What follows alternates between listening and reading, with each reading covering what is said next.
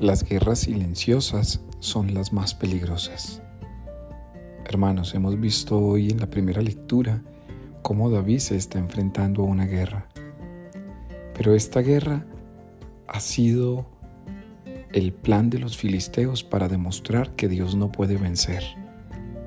Sin embargo, Dios es capaz de vencer a su enemigo, puesto que para Él todos necesitan de la conversión vence a su enemigo para demostrarle a todo un pueblo quién es el que debe gobernar el corazón.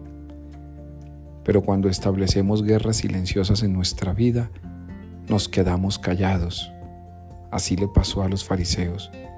Jesús les pregunta qué debe hacerse, si el bien o el mal, en sábado, y ellos se quedan callados porque quieren es preparar una guerra posterior porque quieren, como dice el texto con los herodianos, buscar el modo de matarlo. Lo que se conserva en el silencio agresivo, en un silencio que no es amoroso, en un silencio calculador y mezquino, es más peligroso que lo que se dice a viva voz. Tenle miedo a las personas que generan violencia, sigilosa y silenciosamente.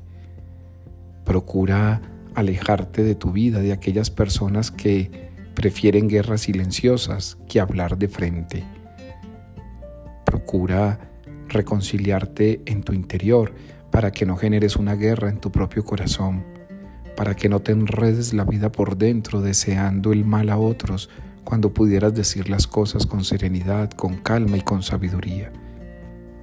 Tenle miedo a las guerras silenciosas y pídele al Señor que te dé siempre la humildad y la claridad para que puedas decir las cosas a otros con la compasión con el que Dios, a través de Jesús, extendió la mano derecha.